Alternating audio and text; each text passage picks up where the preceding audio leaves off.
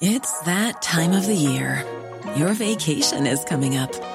You can already hear the beach waves, feel the warm breeze, relax, and think about work. You really, really want it all to work out while you're away. Monday.com gives you and the team that peace of mind.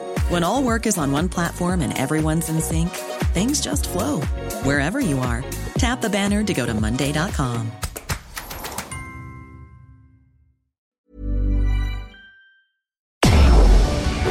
Tarde a tarde, lo que necesitas saber de forma ligera, con un tono accesible.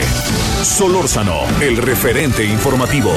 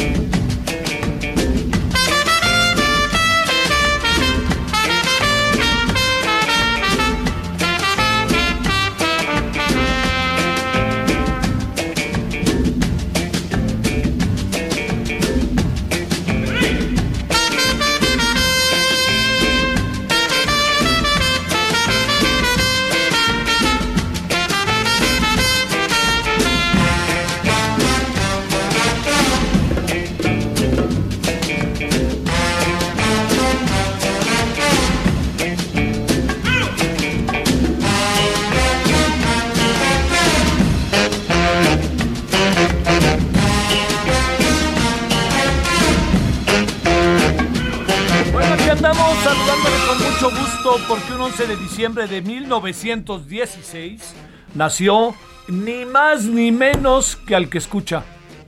O sea, al que escucha no yo, sino al que escucha musicalmente, que es ni más ni menos eh, eh, a Damaso Pérez Prado. Fíjese, Juan Raúl le mando muchos saludos. Es que el señor del Uber verdaderamente, no sé cómo lo hizo, pero me hizo llegar. Gracias, Juan Raúl, que ahí seguirá en su peregrinar. ¿Sabe por qué le saludo? Porque me dijo que me escuchaba, entonces me sentí muy, muy. ¿Para qué digo mentiras? Y dije, ay, caray, mira. Bueno, pero le quiero decir, gracias, Juan Raúl, en serio, muchas gracias. No, le quiero decir, digo, ya sé que voy a sacar aquí como la nostalgia, pero en el Teatro Blanquita, no, Blanquita sí, allí en Avenida era este San Juan de Letrán, Lázaro Cárdenas, como usted quiera. Deje central allí en la Ciudad de México, en el centro. Eh, un día fuimos y escuchamos a Damaso Pérez Prado, yo creo que en 1972, 73.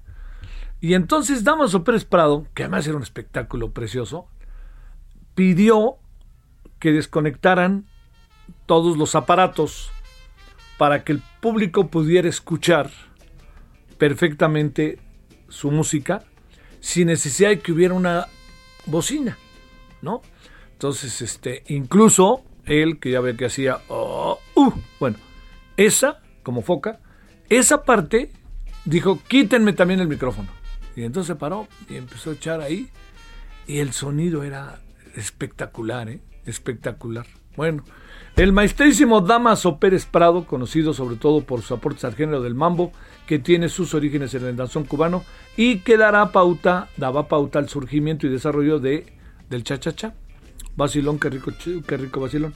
Eh, la música surgida a finales de la década de los 50, conocida luego desde principios como salsa, luego los 70, después de los 70. Todo lo que usted sabe de salsa y esto y cha-cha-cha, ahí Damaso Pérez Prado fue una pieza clave. Se especializó en el mambo, el cual es considerado como uno de sus mayores exponentes. Él es de origen cubano, fue de origen cubano, pero se vino para acá. Y se vino para y le fue muy bien acá, ¿eh? O sea, realmente, cuando digo que le fue muy bien, pues es que supo, supo cómo hacerle para que le fuera muy bien, que se fue la otra. Bueno, oiga, pues aquí andamos en un viernes que parece viernes.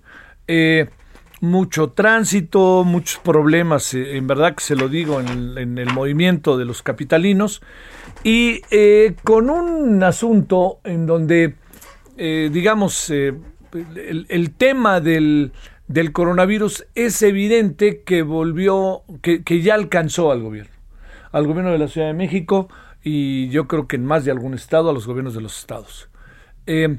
Entonces, eh, hoy José Merino hizo una declaración que a mí me llamó un poquito la atención. Dice, pónganle el color que quieran, ¿no? Pues, o sea, ¿por qué? Porque no le quieren pues, decir rojo a lo que es, pues a lo que va a tener que ser rojo. O, bueno, no, no, va, no, no van a ponerlo rojo, de no ser que la situación llegue a más extremo de lo que ya está, ¿no? A más límites de lo que ya está. No lo van a poner andan defendiéndose lo más que pueden. A veces a mí me parece que tiene cierta lógica esta defensa que hacen de no entrar hasta allá, pero otras veces sí digo, híjole, caray, el costo puede ser altísimo. Traemos muchos problemas con el coronavirus. Le voy a decir qué problema traemos. Fíjese cómo todo, todo acaba dando vueltas. Eh, yo entiendo que colocar al, al vocero, al señor López Gatel, como siempre en el centro, es una manera también, me parece, de tener un análisis parcial que lo que eh, significa es que no alcanzamos también a ver todas las corresponsabilidades. Hay muchas corresponsabilidades, ¿no? O sea, él instrumenta una política, pero el que da el visto bueno de la política, perdóneme, no, yo ya, ya sabe que yo no, yo no le juego a, arremeter contra el presidente así nomás porque sí, pero pues el presidente es el que es el dueño del balón, ¿no? Entonces, si el señor López Gatel dijo que eran 30 mil muchos, y que 60 mil sería una catástrofe y, y ahora tenemos más de 110 mil personas muertas, pues yo supongo que el presidente se dará cuenta de eso. Supongo que cuando dijo el señor López Gatel a principio de la pandemia, no, esto se debe atemperar, es como una influenza más fuerte, supongo que el presidente lo debe de saber. Supongo que el presidente debe saber todas las cosas, las contradicciones en las que ha caído. Y supongo que el presidente, o si no, pues el presidente va viviendo en una burbuja y en una realidad paralela que no le sirve a nadie, a nada, y menos al país, y menos a quien él gobierna. Entonces, yo le diría que estamos entrando en una etapa, pero particularmente difícil, ¿eh? Porque, porque mire, tiene su lado bueno su lado malo, como lo quiera ver. Un lado bueno, ¿sabe cuál es? El hecho de que eh, viene un proceso vacacional. Entonces, estoy a falta, ¿eh? pero este proceso vacacional nos coloca en una situación, en verdad que se lo digo, favorable porque pues tendremos que estar en casa que no son las vacaciones que hubiéramos querido, que no es la Navidad que hubiéramos querido. Mire, la vivimos, que eso es quizás, me atrevo a decir, lo más importante, este, eh, de, lo más importante que en este momento puede, este, puede haber. Porque eh, algo que no podemos perder de vista es que eh, tendremos que estar cerrados. No, no, no necesitamos cumplir con nuestros requisitos laborales, ya sea de una u otra manera hay un sector de la población, no me pasa por alto, por favor, que es el sector informal, que, eh, que yo creo que no podemos tampoco ahí pasar por alto, que está obligado y en estas fechas, pues estar ellos en la calle y estar vendiendo les viene, pero extraordinariamente bien, ¿no? Entonces, es ahí un conjunto de contradicciones. Se, va a anunciar mañana, en el caso de la Ciudad de México, eh, mecanismos para ir, para entrar al centro al centro en general, el centro histórico, el centro, pero yo diría que por favor tomemos las cosas con absoluta calma. Eh, está muy inquietante todo porque el gobernador del Estado de México, de plano, ya no, no pudo aguantar y poco nada importó lo que decía la federación y ha tomado decisiones drásticas que en cualquier momento ahorita vamos a hablar de, de ellas con, con, este, con nuestro corresponsal, con José Ríos, que está allá en el Estado de México. Vamos a hablar en cualquier momento con él. Pero de eso, eso yo le quisiera decir que, que, que está ahí, digamos, si usted me pregunta cuál es el tema hoy, es ese. Hay otros temas, ¿eh? Pero ese es el tema, el tema que nos, que, que le voy a decir, que, que nos atrapa y nos concita, porque es una afectación general, ¿no? O sea, digamos, aquí no hay quien pueda decir, es que a mí no me pasa nada, o si me pasa. No, no, a todos nos pasa. Y así de fácil. Cuando uno dice a todos nos pasa, es que a todos nos pasa. Bueno, otro segundo, el, perdón, el, del, dentro del primer asunto, déjenme contarle otras cosas.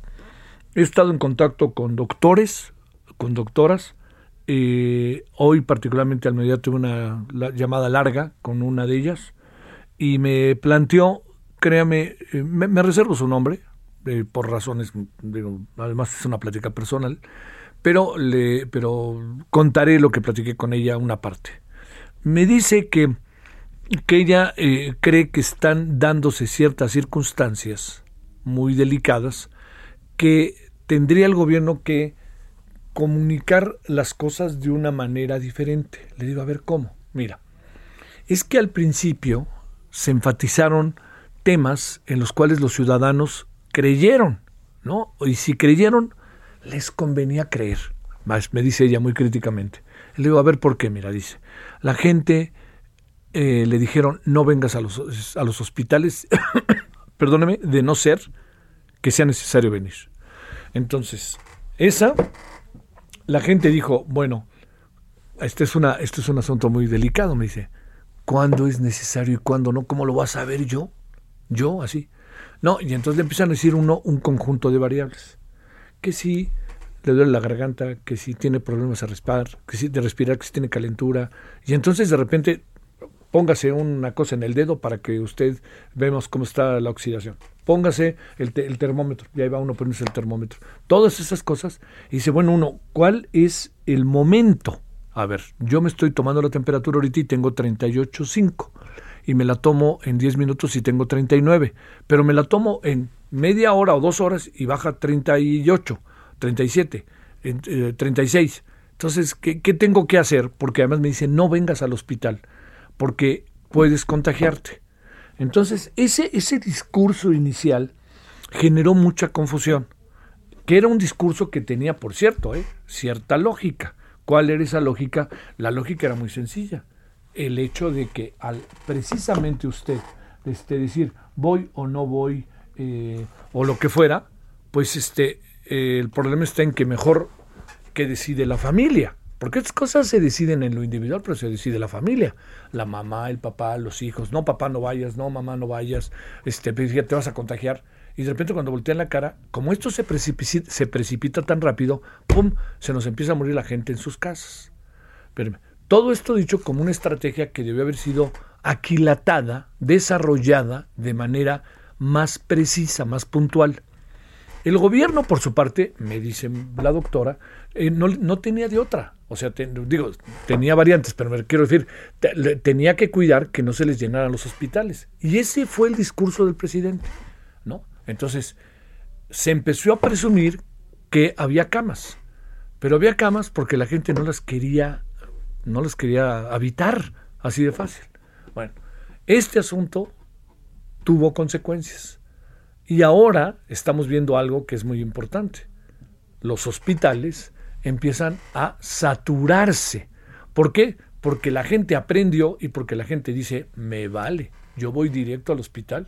A mí no me importa ya, a ver, cúrenme, caray. Ya sé lo que le pasó al vecino, ya sé, yo tengo que ir, ya no me puedo esperar. Junto con ello es que hay más pruebas. Fíjese nada más, fíjese, este es un asunto delicado. Si hubiera habido pruebas desde el principio, ¿bajo qué dinámica estaríamos ahorita? Pero no querían pruebas. ¿Por qué? Porque de nuevo el señor Gatel tenía su propio mecanismo de entender el fenómeno, a diferencia de lo que tenía casi el mundo entero que estaba instrumentando. Pruebas y más pruebas, pruebas y más pruebas. No hay necesidad de pruebas, no hay ninguna necesidad este, la vacuna, bueno, ya llegará la vacuna, pero no, no, no, así. Entonces, todo este discurso acabó confundiendo a la opinión pública. Y yo creo que la verdad algo hay de cierto. La verdad algo hay de cierto. Yo creo que ha hecho el gobierno un esfuerzo extraordinario, extraordinario en lo que corresponde a la pandemia. Le cayó la pandemia, no la provocó. Su responsabilidad, como lo hemos dicho aquí muchas veces, es enfrentarlo. Entonces, hoy le quiero decir que lo más importante de lo que tenemos ante nosotros es que a esto, espérame, a esto, déjeme, antes que le diga que es como una especie de, si me permite, suerte de conclusión. A esto que fue la información inicial, se fueron sumando otras variables. ¿Cuáles fueron las variables? que si teníamos hospitales, que si no teníamos respiradores, todas esas cosas, todas esas cosas, pues estábamos aprendiendo. Entonces, en la medida en que el gobierno nos diera certidumbre, pues nosotros nos tranquilizábamos, pero el gobierno mismo no tenía certidumbre. Y no tenía certidumbre un poco por créame, yo pienso por su soberbia y otro tanto porque pues todo es inédito. ¿Cómo le hago, no? Pero también había, no, yo puedo, yo las puedo. Una declaración que, que, que es, que, que muestra mucho. Las declaraciones iniciales que se dijeron tanto del presidente como del vocero respecto a la pandemia. No, no, pues esto no va a ser muy grave, el presidente abracémonos todos. Recuerda, ¿no? Esa que fue una declaración que yo le diría, yo entiendo el sentido que le puede dar al presidente. No creo que lo señalo tanto, ¿no? El sentido, espérenme, tratando de dar tranquilidad. El problema es que la tranquilidad que dio fue falsa. Ese fue el problema. Entonces, el discurso tenía que atemperarse, tendría que ser, tenía que, tendría, tenía, rectificó que ser sumamente cauteloso, muy cuidadoso. Ahí apareció otra, que fue lo que le decía. Si tenemos 60 mil muertos, es una catástrofe. Y ¡wow! ¿no? Viene y nos se dobla la, la, cifra. Entonces, todas estas informaciones, independientemente de que por otro lado se estaba haciendo un trabajo muy puntual en lo que corresponde a los hospitales, atender todo el gran esfuerzo que se ha hecho a través de los hospitales públicos, el IMSS, el ISTE, la Secretaría de Salud, las, los hospitales de los estados, los hospitales de la Ciudad de México, de repente empezaron a verse en problemas. Se empezaron a ver en problemas porque los mensajes eran contradictorios. La gente no sabía si ir o no ir. Y cuando iba, estaba al borde de la muerte. Y si no iba, porque le decían mejor no vengas porque te contagias, se moría en sus casas. Esas variables nos han pesado mucho. Por eso quiero ser insistente con la tercera, y ya le vamos cerrando. La tercera gran variable es un hecho que no, que no se alcanza a apreciar eh, no, no alcanzo yo a apreciar, perdóneme que lo diga en primerísima persona, no alcanzo a apreciar el por qué, cuál es la razón, cuál es la razón por la cual se ha negado el presidente usar el cubrebocas. No lo alcanzo a entender. Mire, las personas, eh, yo, va de nuevo la doctora, la doctora me dice, yo he sabido de reuniones, incluso reuniones en donde la fiesta, cuando empieza a todo lo que da, a todo mundo se le empieza a olvidar todo. Se les olvida el, con el tequila, con el mezcal, con las cubas, con lo que el vino, con lo que usted quiera, el whisky, se pasa a un proceso en donde la borrachera lleva a la ligereza y entonces ¡pum! aparece, vamos a bailar todos y tristeza, por favor, vete lejos y todo mundo arriba y mira la bolita y cuando volteamos la cara, todos están, unos junto a otros, sin cubrebocas. Entonces, yo no quiero decir que eso es responsabilidad del presidente, por favor, no crea que caigo en eso. Lo que sí creo es que si el presidente se hubiera puesto el cubrebocas desde un primer momento, es muy probable que por la fuerza, la información, el peso que tiene, muy probable que mucha gente a lo mejor hubiera dicho, a ver, si lo trae el presidente al cual yo sigo, soy de los que voté por él y además lo admiro, es popular, lo quiero, es uno de nosotros. No sé, hubiera... La pregunta es esta, ¿no? Si hubiera dado el caso de que los ciudadanos se le hubieran puesto el cubrebocas, bueno, todo, todo esto nos lleva a una conclusión, nos lleva a varias conclusiones, pero déjeme plantearle una, una de las cosas que me parece que en este momento son más importantes. El gobierno, insisto, no provoca la pandemia, pero está obligado a enfrentarla con sus gobernados. Y esto lleva a cosas en donde dicen, la vida es una sola, hay que vivirla y como pasó con las fiestas de TV Azteca, que verdaderamente son lamentables, más viniendo de este señor Ricardo Salinas, porque además ya se enojó otra vez con los de Banjico, ya se vio quién presionó, ya se empezó a ver con las declaraciones de Ricardo Salinas, ya se vio quién presionó al Senado para la reforma al Banjico, ¿eh? este, bueno, entre otros. Pero a ver, yo digo, el, el, el señor Ricardo Salinas está en su derecho a no usar el cubrebocas. Tiene una gran responsabilidad al decirle a su personal, vénganse para acá a la fiesta y me vale. Eso que le estoy diciendo me parece que además está en su deseo, este, congraciarse, juntar a la gente, ayudarle a la gente a tener una buena noche por todo esto. Pero esto, si tuviéramos en la parte superior a un presidente que usara el cubrebocas, quizás no es que lo usara Ricardo Salinas, pero, pero, pero el presidente podría decirle a Ricardo Salinas, que además son cuates, le hubiera dicho, oiga señor, pues, use el cubrebocas y en las fiestas que usted haga use cubrebocas y quede a sana distancia. usted esté en su derecho, pero úselas porque eso ayuda, ¿no? Todo esto que le digo, al final nos junta con lo que hoy tenemos en la mesa. Nosotros, perdóneme que lo diga, los que todavía seguimos vivos, los que están contagiados, pero todavía están vivos, y los que no estamos contagiados, y aquí andamos. ¿Qué quiero decir con eso? Yo creo que es el momento en donde si hubiera un momento de duda respecto a cómo debemos actuar ante la pandemia, yo sería de la idea, si usted me lo permite, que quítese la duda. Actúe conforme a lo que las autoridades de salud del mundo le están pidiendo a los ciudadanos. La Organización Mundial de la Salud, que nos dijo no se está tomando en serio en México, y el vocero dijo, no lo dicen por mí. Ah, resulta que lo hicimos por los gobernados y tú eres el gobernante. Órale, güey. Bueno, órale, perdón, lo, dije así como una expresión muy cotidiana, nunca quise decir algo este, peyorativo. Pero eso que le digo, lo que viene es, hagamos eso y estos días más que nunca. O sea, busquemos la manera de encontrarnos, pero todo bajo un régimen de distancia, usemos el cubreboca, estemos, estemos, estemos en ese sentido. Y esperemos que el gobierno entre en este proceso en donde la responsabilidad siguiente que tiene es el tema de las vacunas. Yo veo eh, algunos gobernantes muy preocupados, a otros los veo como si no estuviera pasando nada. Y bueno, pues ahora sí que cada quien. Pero eso que no nos lleve a nosotros al baile. Ellos son los que gobiernan y ya saben, ¿no? En cuatro años se van, nosotros seguimos vivos. Seguimos viviendo, vivos hablo social y políticamente, ¿no? O sea, a lo mejor uno se muere mañana, como es la vida, ¿no? Pero me refiero, uno sigue aquí, ¿no? Ellos se van a ir, sigue aquí. Y ellos irán a la chingada, el presidente, ¿no? Al ¿cómo se llama? Al rancho. Este, y a lo mejor desde allá pues, seguirá calibrando cosas y cada quien hará lo suyo, como le pasó a otros, que ahora por supuesto me da mucho gusto que los tengan ahí en la línea, sobre todo a Peña Nieto, ¿no? Bueno, pero eso que le digo es nosotros hagamos nuestra parte, no la dejemos de hacer, no dejemos que nos lleve la ligereza. ¿Sabe por qué? Por una razón. Más allá de que cada quien hace de su oído un papalote, yo le diría por una razón importante, porque ese siguiente momento que tenemos en la vida, podemos gozar muchas cosas. Podemos eh, tener a los nuestros, podemos pasarla bien, podemos tener un sentido mayor de la vida. Pero si se corta la vida hoy, nunca sabremos, sabiendo que tenemos más tiempo, eh, nunca sabremos qué pudo haber pasado con ese tiempo. Así de fácil, ¿eh? Y si le está yendo mal ahora, ¿y qué tal si le va bien después? Digo, así de fácil. Y si le está yendo bien ahora, ¿qué tal si le va mejor después? Oiga, y si le va mal, ¿Qué tal si enfrente el mal y vámonos? Se echa para adelante, ¿no? Bueno, bueno, todo esto se lo digo un poco pensando y escuchando voces a la doctora y a muchas personas que he escuchado estos días. Bueno, vamos a ver a, detalle, bueno, no, más que a detalle, el ABC de lo que pasa en el Estado de México, ¿no? ¿Les parece? A ver, José, cuéntanos, José Ríos, ¿qué pasa en el Estado de México?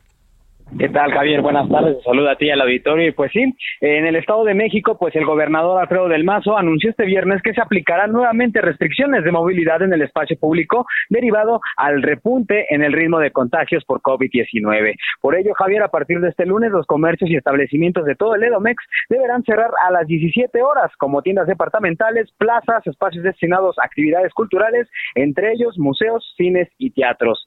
Así también la medida aplicará en espacios para prácticas deportivas como gimnasios, eh, locales de actividades no esenciales, parques zoológicos y áreas naturales.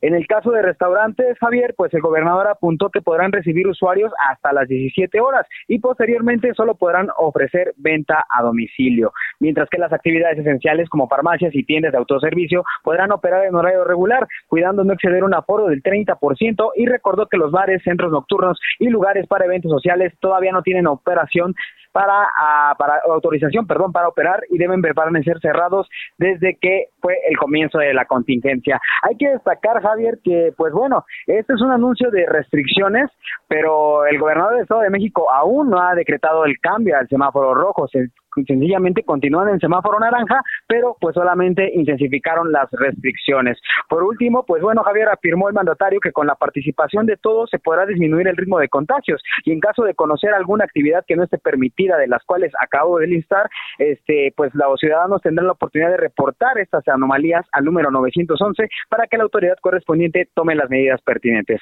Ese es el informe que te tengo, Javier. Bueno, no, no es rojo, pero otra vez entramos en matices de naranja, ¿verdad? Es correcto, Javier, sobre todo pues que bueno, con esta eh, vecindad con la Ciudad de México, pues al final eh, tanto el gobierno de la Ciudad de México como el del Estado de México pues como se ha notado, anuncian paralelamente eh, las restricciones, pero pues en esta semana tampoco fue el caso. Sale. Te mando un saludo, José. Buenas tardes. Igualmente, Javier, un abrazo. Bueno, eh, es, este es uno de los temas del día y del fin de semana, entiende por qué. Y el otro tema es cómo ver todo esto que es el Día Guadalupano. ¿Le parece? Para que lo abordemos y abordemos números, perspectivas también de COVID, hablemos de empresarios y hablemos de muchas otras cosas. Pausa. El referente informativo regresa luego de una pausa. Estamos de regreso con el referente informativo.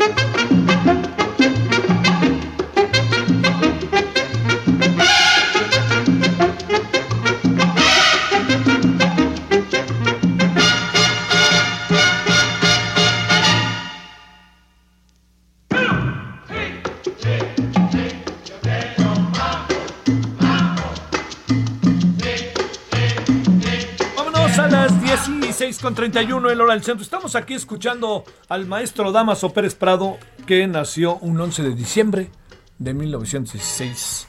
Personaje, este es el muy famoso Mambo número 5. Oiga, que han interpretado este, orquestas sinfónicas, ¿eh? Este, así, de todo el mundo, no, no, no es cualquier cosa. Y este, eh, eh, bueno, ha habido muchos, muchos personajes que en, el mundo entero. Quien lo toca de repente muy seguido es este eh, Alondra de la Parra. Eh, también lo toca mucho la Orquesta Sinfónica del Politécnico, por supuesto, que siempre toca el del Poli, que es padrísimo. Eh, también el maestro Dudamel. Ha habido muchos, ha habido muchos. Este, cosas que son. Este es el número 5, muy, muy famoso. Eh, luego se hizo famosísimo en el mundo entero el mambo, que es de origen cubano-mexicano, ¿no? Realmente porque pues trajo todo de Cuba el señor Damaso Pérez Prado. Vámonos a las 17 con, 16, rectifico, 16 con 32 en hora del centro. Carlos Navarro, ¿dónde andas, Carlos? Buenas tardes, Javier. Te saludo con gusto hacia el auditorio. y Bien, me encuentro aquí en el centro histórico de la Ciudad de México. Y es que comentarte, Javier, en una videoconferencia de prensa un tanto tensa entre medios de comunicación y la jefa de gobierno, Claudia Sheinbaum, anunció que la Ciudad de México está en alerta por COVID-19, por lo que pidió atender cinco medidas sanitarias específicas. En esta ocasión, a diferencia de todos los viernes donde se definía la fase del semáforo epidemiológico, dejó que la Secretaría de Salud Federal anuncie el estatus de la capital. Es la primera vez que la jefa de gobierno no da un indicador en el color del semáforo epidemiológico pues la situación se ha tornado un poco grave, Javier, ya será a las 7 de la noche que en la conferencia de prensa de Hugo López Gatel se defina el color en el semáforo de la Ciudad de México. Y bueno, ¿por qué se da esta situación? La Ciudad de México alcanzó el pico más alto de hospitalizaciones por COVID-19, de acuerdo con el tablero del semáforo epidemiológico que muestra el gobierno capitalino. Con corta el 11 de diciembre hubo 4.578 hospitalizados a causa del nuevo coronavirus. Anteriormente, el pico más alto, Javier, se registró el pasado 22 de mayo cuando se reportaron 4.573 internados por COVID. Se supera este récord que se alcanzó el 22 de mayo por cinco hospitalizados Hoy la jefa de gobierno señaló que ya será mañana que el secretario de Desarrollo Económico Fatlala Acabani y el secretario de Gobierno José Alfonso Suárez del Real den a conocer las nuevas medidas para la siguiente eh, semana en la Ciudad de México. Serán medidas donde se ha reportado una alta movilidad, principalmente en zonas de negocios. Así es que hoy la jefa de gobierno no dio semáforo epidemiológico, no dio nuevas medidas, Javier. Ya el semáforo se dará a conocer, como bien te comentaba, en la conferencia de Hugo López Gatel y las medidas las darán a conocer miembros de su gabinete mañana. Y también comentarte, Javier, que la secretaria de Salud, Oliva López Arellano, informó que no se ha comprobado que animales, mascotas eh, aquí en la Ciudad de México se hayan contagiado por COVID-19. Eso a pesar de que la Secretaría de Cultura del Gobierno Federal había mencionado que tenía reporte de algunas mascotas. La Secretaría de Salud local desmiente esta información y dice que se necesita hacer un estudio más específico para delimitar y saber que realmente las, las mascotas han dado positivo por el virus SARS-CoV-2. Javier, la información que te tengo. O sea, a ver, no hay, para ir por partes, este Carlos, si no te importa. Claro que sí. No, hay evidencia de animales infectados por coronavirus. Es la primera, ¿verdad? Es correcto. La Secretaria de Salud no, no tienen un estudio que le revele y que confirme esta hipótesis donde animales eh, se hayan contagiado por COVID-19. Señala que tienen que hacer un estudio más específico y que tienen que ser sometidos a pruebas incluso como los humanos con esta PCR para saber si son positivos al virus SARS-CoV-2. Segundo asunto, Carlos. eh, eh, eh no, no me queda claro el, el por qué a lo largo de todos estos días, todos estos meses, la jefa de gobierno, semanas, la jefa de gobierno ha claramente establecido el tipo de semáforo y de repente de un día a otro no lo va a establecer, siendo que es la jefa de gobierno de la Ciudad de México y es una federación y es autónoma y lo ha venido haciendo así. De repente de la noche a la mañana cambiamos o qué fue lo que pasó? Es, es, eso fue un tema principal que se dio en la conferencia de prensa, Javier. Los compañeros report de manera insistente se le cuestionó cuál era el color de la Ciudad de México y la jefa de gobierno simplemente respondía, estamos en alerta por COVID-19, ya será la Secretaría de Salud Federal que dé a conocer el semáforo. Fueron, sin, sin, sin escatimar, fueron casi 10 preguntas de la misma manera, ¿cuál es el semáforo? ¿Cuál es el semáforo? Y en esta ocasión la jefa de gobierno cambió el discurso y no dio a conocer la fase en la que se va a encontrar la Ciudad de México a partir de la próxima semana. Esto, Javier, va ligado a lo que te comentaba, que la Ciudad de México alcanzó el pico más alto de hospitalizados por COVID-19 en esta emergencia sanitaria. Querido Carlos, gracias. Carlos Navarro, buenas tardes. Hasta luego, Javier, que estés bien. A ver, bueno, este, no me queda muy claro, ¿eh? El por qué no. O sea, eh, ¿qué lo debe de decir el, el afamado vocero? o, qué? Este, pues bueno, ni hablar, pues es lo que es, no, no, no, no quiero decir que para allá vayamos o etcétera, no lo sé, pues si yo lo supiera se lo estaría contando. A ver, hablemos del tema. 16, 16 con 37 en la hora del centro. Solórzano, el referente informativo. Bueno, vamos con la muy querida doctora Lauri Ann Jiménez Fibier profesora investigadora, de jefe del Laboratorio de Genética Molecular de la UNAM. Laurí, ¿cómo has estado, doctora? Buenas tardes. ¿Qué tal, Javier? Muy buenas tardes, muy bien, gracias. Gracias que estás con nosotros.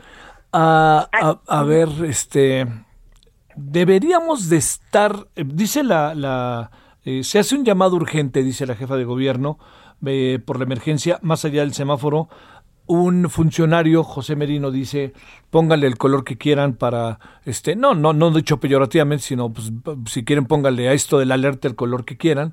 Este, y tercero, eh, todo indica que la situación está en los límites o rebasando los límites. ¿Qué, qué, qué está pasando, Lauri? A ver, doctor. Bueno, lo que está pasando concretamente es que la situación se está desbordando, ¿verdad? En la Ciudad de México está llegando a los a su punto más alto de registro de casos nuevos diarios desde que inició la pandemia. Es decir, en los últimos días la Ciudad de México ha estado reportando entre cuatro mil y cinco mil casos nuevos, casos diarios. Estos son los, los puntos más altos de toda la pandemia.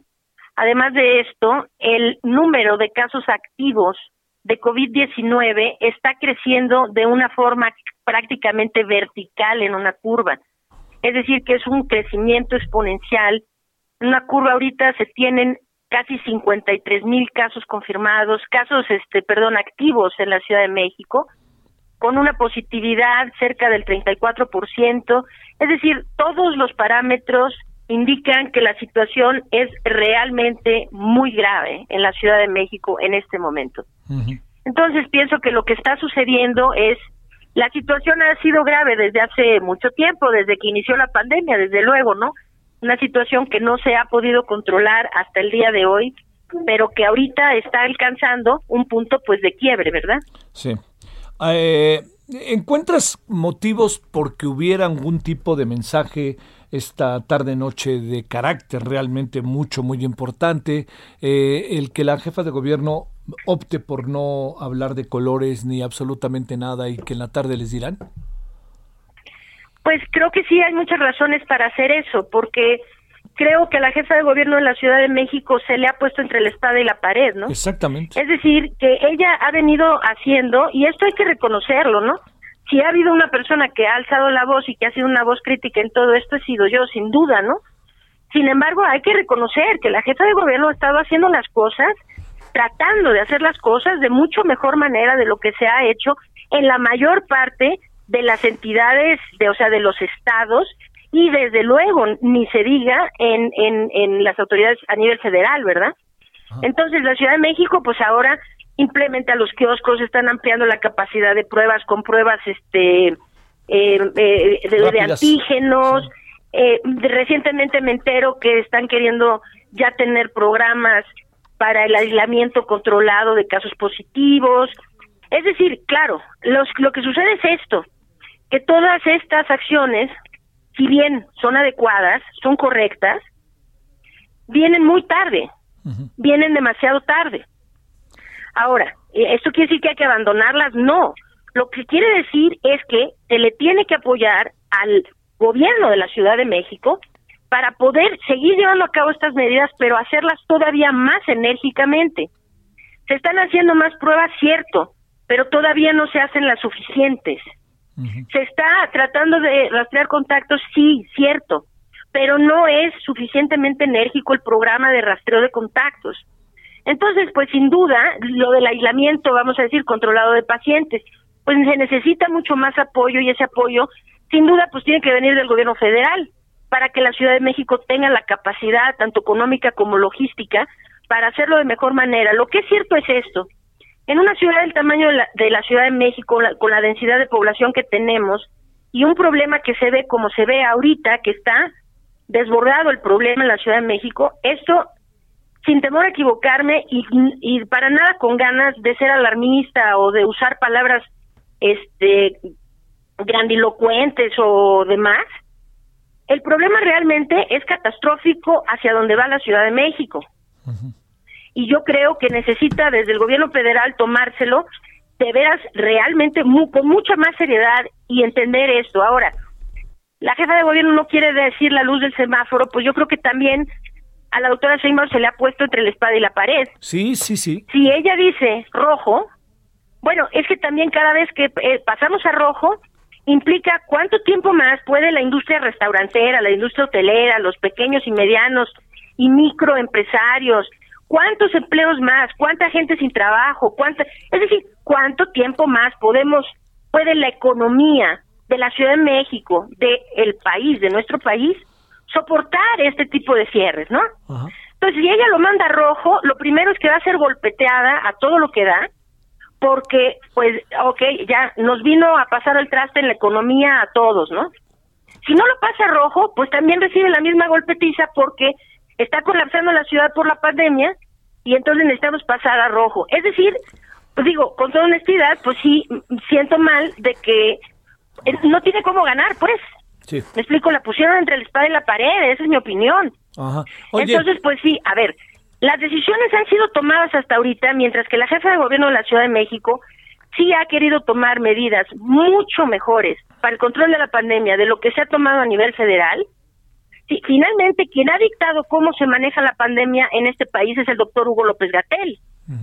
y es bajo las directrices del gobierno federal como se ha manejado la pandemia en este país. Entonces yo creo que pues si la doctora Sheinbaum no está nada fuera de lugar, que hoy diga, oigan, pues ante esta situación, entonces ahí les va, ustedes tomen la decisión de para dónde se va a ir el semáforo de la Ciudad de México. Sí, es Porque una a mí buena pues ya me ya me pusieron entre el espada y la pared, ¿no? sí. O sea, no la culpo por hacerlo, realmente no la culpo. No, no, llegó, Creo que- que- llegó que su momento límite, ¿no? Llegó su momento límite también, ¿no? O sea, más allá de lo que te juegas políticamente o no, ¿no? Este, Laurín. Claro. O sea, aquí el asunto es lo que, la responsabilidad que tarde que temprano te van a echar. Oye, como presumo que no sé si al final del camino, eh, que lo habrá, quisiera pensar, más que final del camino, entraremos a otra etapa con algunas cosas similares como ahora, pero no sé, Lauri, pienso que el señor Lupo Hugo López Gatel va a, va, va a cargar muchas responsabilidades e incluso, pues este, va a ser el personaje idóneo para que López Obrador diga, pues eh, a mí me dijeron ellos, ¿no? Pues sí, eso yo lo pensaba hace muchos meses que tal Sí. vez precisamente la actitud del presidente de decir, pues yo no he tomado ninguna decisión, yo he estado basado en lo que me dice el doctor López Gatel, ¿no? Que tal vez eso iba dirigido a poderse un día lavar las manos y entonces agarrarse al doctor López Gatel como chivo expiatorio, qué sé yo, ¿no? O sea, echar la culpa a él. Pero la realidad es esta, pues él, el presidente lo defiende a capa y espada. Sí. No importa cuántos muertos aquí se sumen, no importa cuánto tiempo se siga muriendo la gente o cuánta gente se muere, el presidente sigue defendiéndolo, ¿no? Condecorándolo incluso. O sea, entonces pues yo veo difícil que vaya por ahí el asunto. Lo que sí eh, pienso es que sin duda, la, porque la doctora Sheinbaum, pues yo de- digo, no, todos somos seres humanos, ¿no? Independientemente de, de, de todo lo demás, pues yo esta mañana sí la veo hablar y pues sí me siento, si me pongo en su en sus zapatos, ¿no? Este pues la han puesto realmente en una situación increíblemente complicada. Sí. Y desde luego que la doctora Sheinbaum pues ha mostrado bastante más empatía hacia la gente, hacia la, la, la pérdida de vidas, hacia tratar de componer la situación, ¿no? Que se ha mostrado de- desde luego por el doctor López Gatel y todo su séquito, ¿no?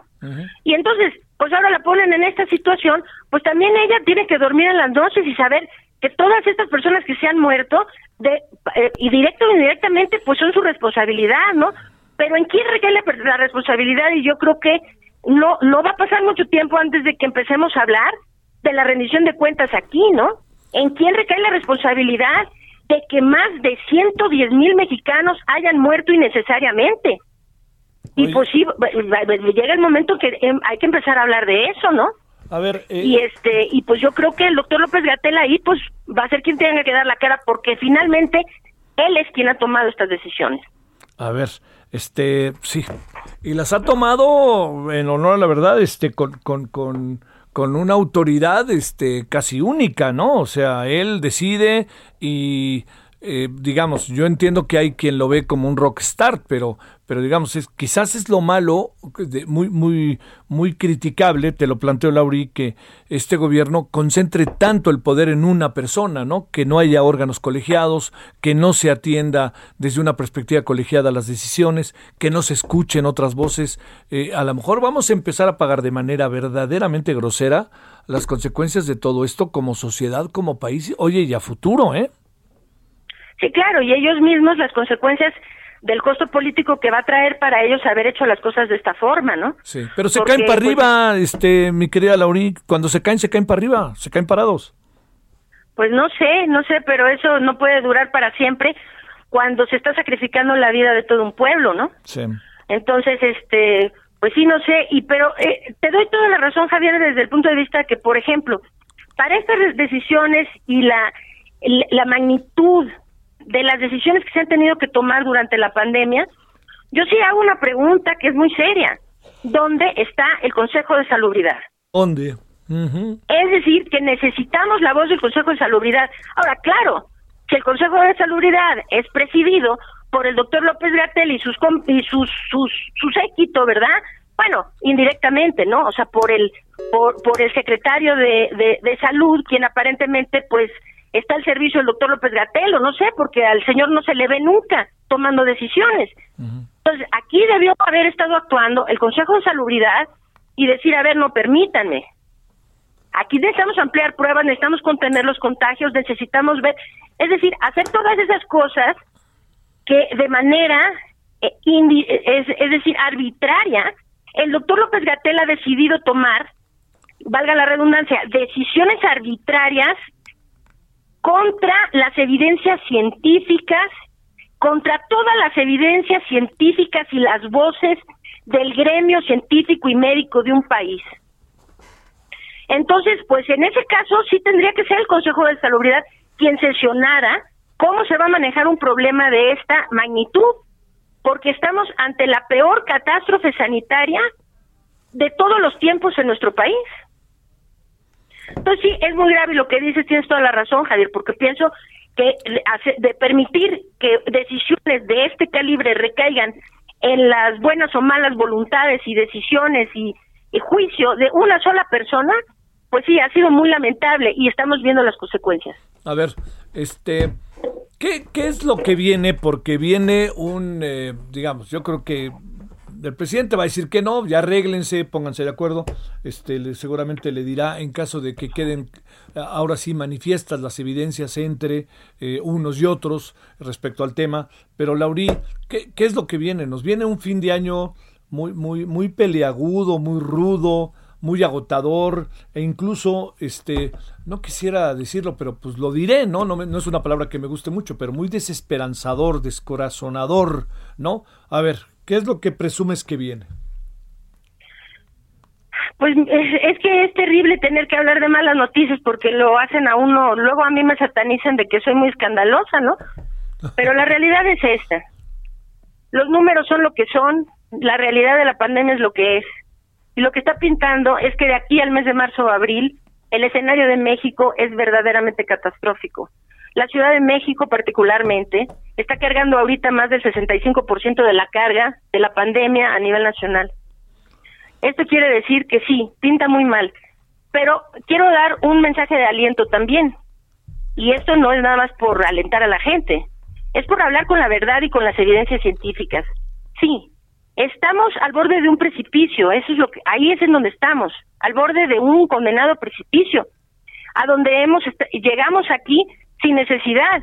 Es decir, todo esto se pudo haber evitado si las autoridades hubieran tomado las medidas necesarias para controlar la pandemia desde un inicio.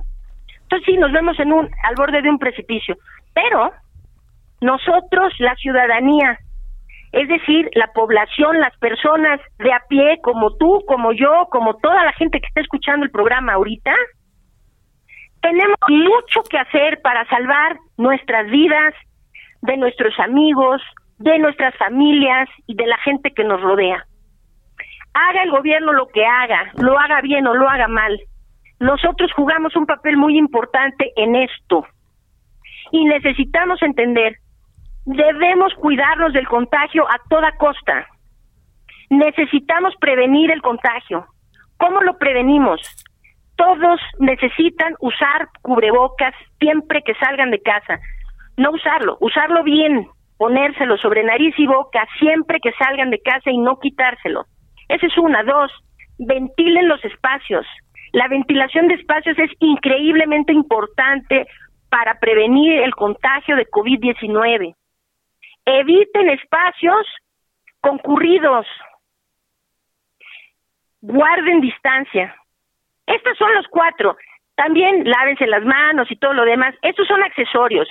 La enfermedad COVID-19 se transmite principalmente por vía aérea.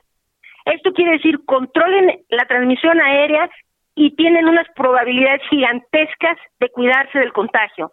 Cubrebocas, ventilación de espacios, evitar sitios concurridos y guardar distancia de otras personas. Bueno. Vienen las épocas navideñas y esto yo entiendo que es muy triste para todos. Es una época de nostalgia, de felicidad, de, reuniones familiares y todos queremos abrazarnos y reunirnos y. Esta Navidad no podemos hacerlo. Esa es la verdad. Porque ponemos en riesgo que esta situación, que ya es muy grave, vamos a estar llorando demasiadas vidas en enero, febrero y marzo por hacer las fiestas de Navidad, de Año Nuevo, de Reyes, etcétera, que nos caracterizan. El año próximo será distinto, pero este año quédense, hagan las reuniones solo, con la gente que vive dentro de su domicilio. Esa es la burbuja de seguridad que tenemos todos. Quédense dentro de su burbuja de seguridad. La burbuja de seguridad es la gente que vive en mi domicilio. Y no acepten incluso familiares y demás de fuera. Oye, Lauri, una última, muy en breve, si nos puedes decir. No, ya sería muy largo. Pero ¿sabes qué otro asunto de repente me vuelve verdaderamente, me confunde de una manera brutal? El famoso tema del cubrebocas diciéndole López Gatel que no es este que nos da seguridad, pero que no es realmente tan importante. Eso es una cosa, Lauri, que bueno. Sí lo puedo contestar brevemente, porque ahí hay una sola palabra y la palabra es irresponsabilidad. Sale. Es una irresponsabilidad. Hay que portar cubrebocas, punto. Funciona y lo necesitamos ahorita más que nunca. Lauri, te mando un saludo, muchas gracias. Muchas gracias, Javier. Al contrario, un placer como siempre estar en tu programa. Gracias, la doctora Lauri Ann Jiménez Fibier, profesora e investigadora de la UNAM. Pausa. El referente informativo regresa luego de una pausa. Tarde a tarde, lo que necesitas saber de forma ligera, con un tono accesible. Solórzano, el referente informativo.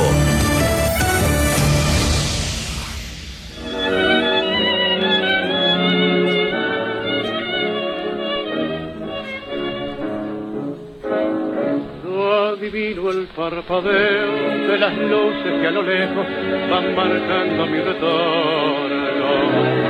Son las mismas que alumbraron con sus pálidos reflejos hondas horas de dolor.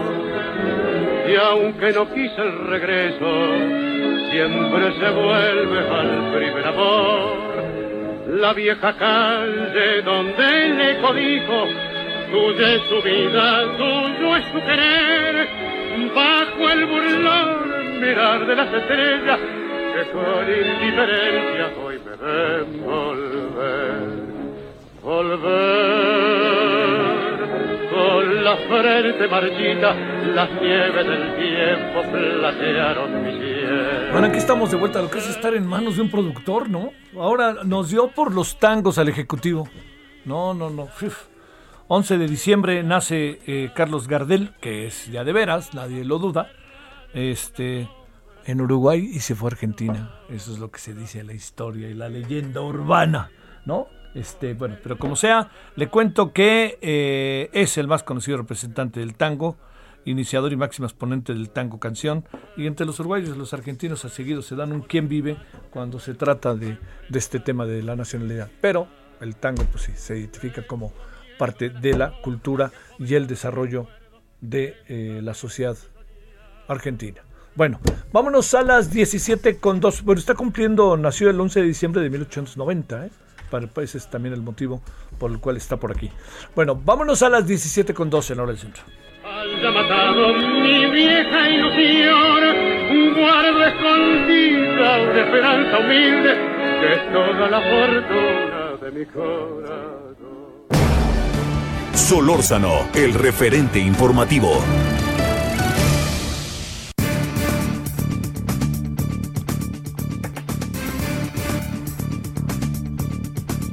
Bueno, eh, a ver, venimos eh, con una, pues lo que ayer hablábamos con eh, José Medina Mora, que es el nuevo, a partir del primero de enero, es el nuevo presidente de la Coparmex.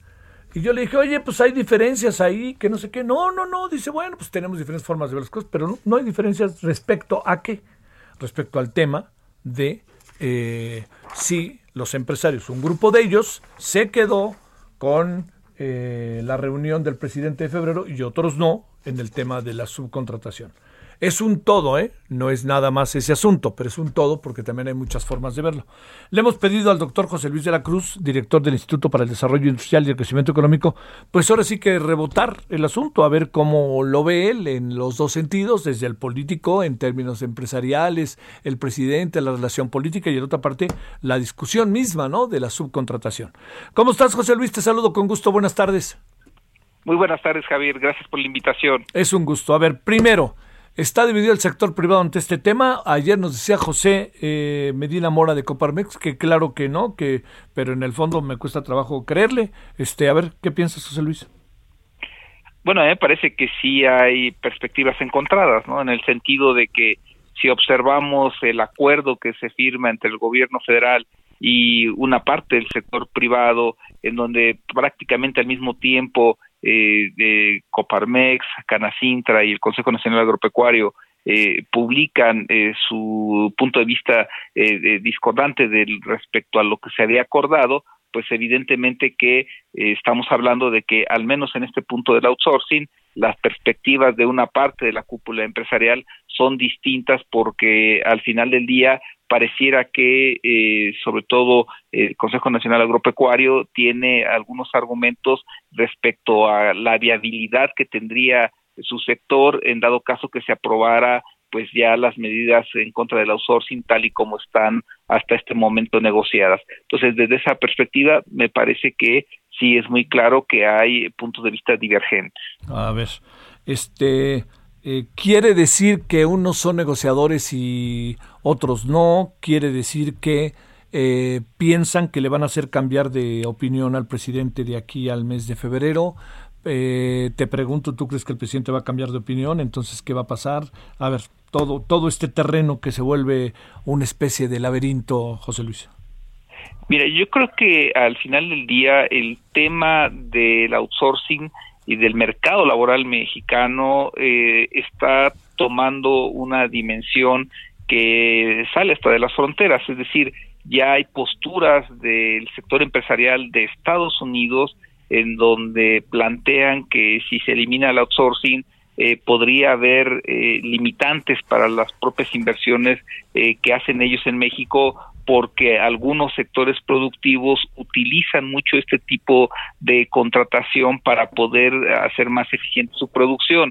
Es decir, en ocasiones se recurre a eh, empresas especializadas en cierto tipo de procesos que eh, son subcontratadas para realizar proyectos o eh, encargarse de ciertas etapas de la producción, del diseño, eh, de alguna actividad y que en un momento dado, si no se cuenta con esa flexibilidad, pues no sería tan atractivo estar en el país. Es un mecanismo que se utiliza en otros lugares del mundo. Entonces, desde esa perspectiva, me parece que el propio presidente López Obrador se ha dado tiempo de eh, eh, reflexionar más sobre algunos ajustes que podrá tener su medida. No creo que se vaya a echar para atrás, pero eh, sí va a tener que incorporar algunos aspectos en donde las presiones no nada más son no nada más salen desde México, sino también están llegando desde Estados Unidos.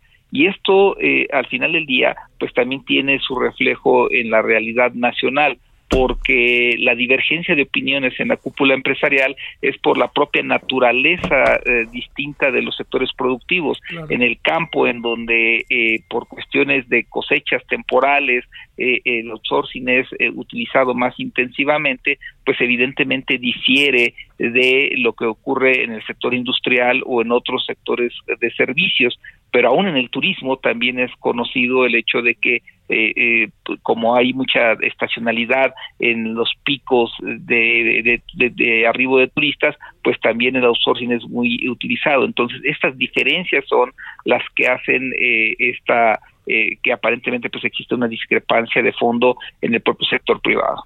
Oye, esta idea de que si hay subcontratación se va a inhibir la inversión extranjera, algo de lo que algunos dentro del sector privado plantean y analistas, eh, ¿qué piensas de eso?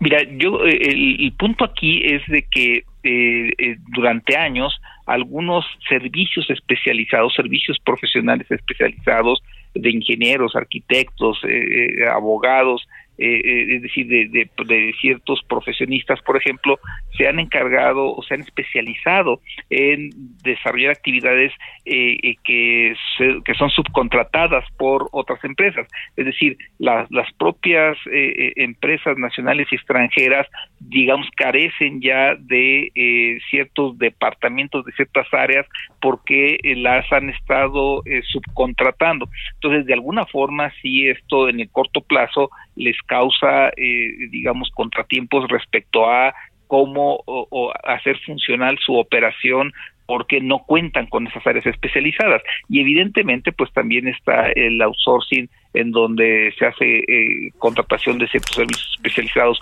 seguridad, limpieza, en donde al final del día probablemente ahí es en donde existan los mayores abusos, pero que eh, sin lugar a dudas sí obligaría a las empresas a reconstruir la forma en la que han estado operando.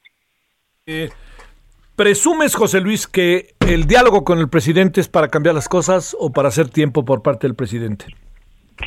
A mí me parece que el presidente, eh, que digamos, si de algo conoce muy bien es la parte política, yo creo que sí está eh, eh, dándose un espacio para medir muy bien eh, las consecuencias, reitero, hay ciertas presiones eh, en donde me parece que no es este algo que deba subestimarse desde las empresas transnacionales en donde si no hay outsourcing se pierde parte del atractivo de estar en México. Y al final del día esa inversión eh, sí es necesaria para el tercer año del gobierno del presidente López Obrador. Entonces sí me parece que lo está evaluando pero evidentemente yo creo que lo que se va a acabar planteando son ajustes que no van a cambiar de fondo lo que la propuesta del presidente López Obrador busca, que al final del día es minimizar la presencia del outsourcing en el mercado laboral mexicano.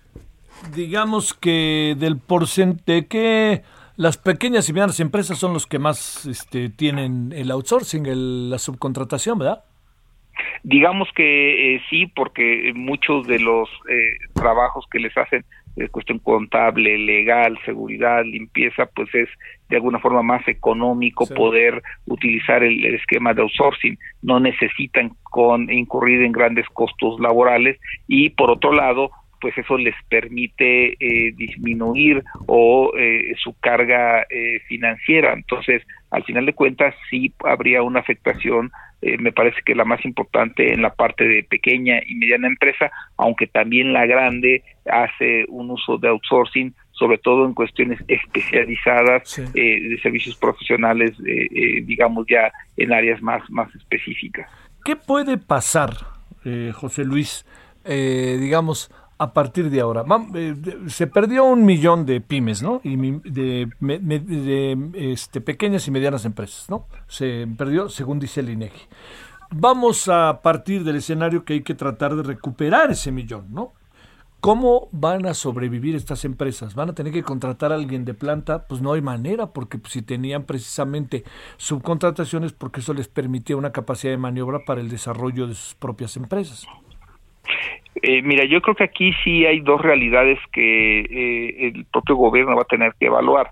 Una, como muy bien mencionas, el hecho de que eh, si ahorita el objetivo es generar empleo, es promover inversión, es tratar de reactivar la economía, medidas como la que se está planteando, pues sí implican que quien quiera emprender, quiera iniciar un negocio de manera formal, pues va a tener que hacer nuevos cálculos financieros porque esto sin lugar a dudas representa una mayor eh, carga y eh, podría en un momento dado limitar la posibilidad de tener éxito, sobre todo después de un año eh, tan malo en términos económicos. Pero por otro lado está la informalidad, en donde el problema es que la informalidad no cumple con los reglamentos, con la legislación laboral. Es decir, al final del día lo que puede estar ocurriendo es de que eh, eh, se le dé un incentivo a quien emprende de mantenerse en la informalidad y ahí tenemos a sobre todo los micronegocios que son pequeñas empresas que justamente por sus limitantes financieras pues acaban eh, haciendo eh, negocios a una escala muy pequeña y que seguramente serían los que pues buscarían saltarse estas nuevas restricciones. ¿Qué dirá el mercado internacional sobre México ahora que va a desaparecer o por lo menos ya no se tendrá variantes muy marcadas el outsourcing, eh, la subcontratación? Mira, yo creo que al final del día eh, sí va a venir una evaluación sobre la viabilidad de establecerse en México y no podríamos desligar esto de las propias restricciones que el TEMEC ya imponía en materia salarial, en materia de eh, que en ciertos sectores productivos, algunos de los cuales usan intensivamente el outsourcing, eh, como por ejemplo el sector automotriz, ya estaban teniendo que hacer una evaluación de eh, la viabilidad de estar en México. Entonces, al final de cuentas, esta, este nuevo cambio, si consideramos que los costos laborales pueden llegar a representar de entre un 35 y un 60%, dependiendo del tamaño de empresa, de eh, los costos de una empresa, pues al final del día me parece que sí tendrán que rehacer sus estimaciones y en función de eso decidir cuánta inversión realizarán en México. Déjame, si no te importa, José Luis, hacer un, un giro, no tan giro, este, que es un asunto que sé que has estado viendo. El tema de, la, de los cambios a la, con los dólares y el Banjico. Hoy decía Ricardo Salinas que no es cierto todo lo que plantean de parte del Banco de México. ¿Qué piensas? ¿En qué estamos con ese tema? Eh? Mira, a mí me parece que sí, eh, aquí hay un tema eh, que tiene dos elementos fundamentales. El primero es que eh, realmente el argumento del legislativo de que esta, este mecanismo iba a, o va a favorecer a los migrantes y a sus familias en México porque van a poder cambiar sus dólares en efectivo o que reciben en efectivo, pues propiamente no tienen razón de ser porque en realidad ahora pues todas las transferencias son vía electrónica, más del 99% eh, llegan por ese mecanismo. Entonces, eh, de inicio me parece que los argumentos del legislativo no necesariamente tienen sustento empírico y entonces eh, en ese sentido lo que tendremos que analizar es eh, pues cuál es la intención y cuáles son las implicaciones para el Banco Central. Y desde mi punto de vista, en realidad, eh, si quitamos a las remesas como fuentes de dólares, pues no podríamos, eh, no podemos soslayar de que la economía informal y la economía ilegal al final del día serían parte importante de eh, la generación de esos dólares en efectivo. Y eso sí me parece que vulnera, por un lado, eh, la percepción de riesgo que pudiera tener el Banco de México, es decir, abre la puerta a que sea infiltrado por recursos eh, que no se conoce exactamente su procedencia. No digo que sean ilícitos, pero sí le genera una incertidumbre en donde eh, podría perder pues confianza respecto a otras autoridades financieras a nivel global que supervisan justamente la operación de los bancos centrales. Entonces ahí sí hay un elemento de incertidumbre y de riesgo. Y en segunda instancia, pues plantear que la autonomía del Banco de México con la que ha contado hasta ahorita sí disminuiría porque se vería obligado a incorporar en sus decisiones algunos mecanismos eh, eh, eh, fiscales que de alguna forma pues empiezan a sesgar o a limitar esa autonomía del Banco Central en materia de política monetaria. ¿Qué, ¿Qué, piensas de la declaración de Ricardo Salinas? ¿Por qué lo planteará si él es un hombre que tiene este, una institución eh, por donde pasa el dinero, particularmente de los migrantes, que es una de las preocupaciones presuntas que tiene el Senado. Eh, pues a, mí me parece que eh, expresa su punto de vista en función de la parte del sector financiero en donde eh, pues él tiene conocimiento, en donde evidentemente tiene algún interés, pero desde mi punto de vista el Banco de México pues tiene que analizar el sistema financiero en su conjunto y además otras áreas de la economía. Es decir, en este instante eh, eh, lo fundamental para el Banco de México es presentar un argumento integral en donde muy probablemente pues eh, algunos elementos como la parte de economía informal, la parte de economía ilegal, pues no son necesariamente considerados en quienes apoyan la medida que se está implementando. Pues sí. Oye, este, esto no va a, esto que supongo, el presidente dirá que no o que sí, porque a veces que él impone ahí el asunto. ¿Tú qué supones? Eh, mira, yo creo que al final del día, eh, eh, dado el avance que ya se tiene en el legislativo, sí se va a tener un fuerte debate hacia el final. ¿Por qué? un elemento que ha generado estabilidad financiera en los eh, en, las etapas de mayor incertidumbre en los últimos 20 años ha sido primero la seguridad de que Banco de México puede operar eficazmente y que puede minimizar riesgos. Entonces, en ese sentido, eh, eh, sí creo que el presidente tendría que reconsiderar esta medida y en un momento dado me parece que lo más pertinente sería evitar eh, el contagio de riesgo que, que corre Banco de México con esta con esta medida. Sale. Pues este, doctor José Luis de la Cruz, gracias José Luis que estuviste con nosotros. Gracias por la invitación. Buenas tardes. Hasta luego, muy buenas tardes y gracias. Bueno, son ahora las 17 con 18 y escuchó usted dos temas, a ver qué, qué le parecen estos dos temas, ¿no? A ver, ahí puestos en la mesa. Eh, son ahora las 17 con 19 en la hora del centro. Solórzano, el referente informativo.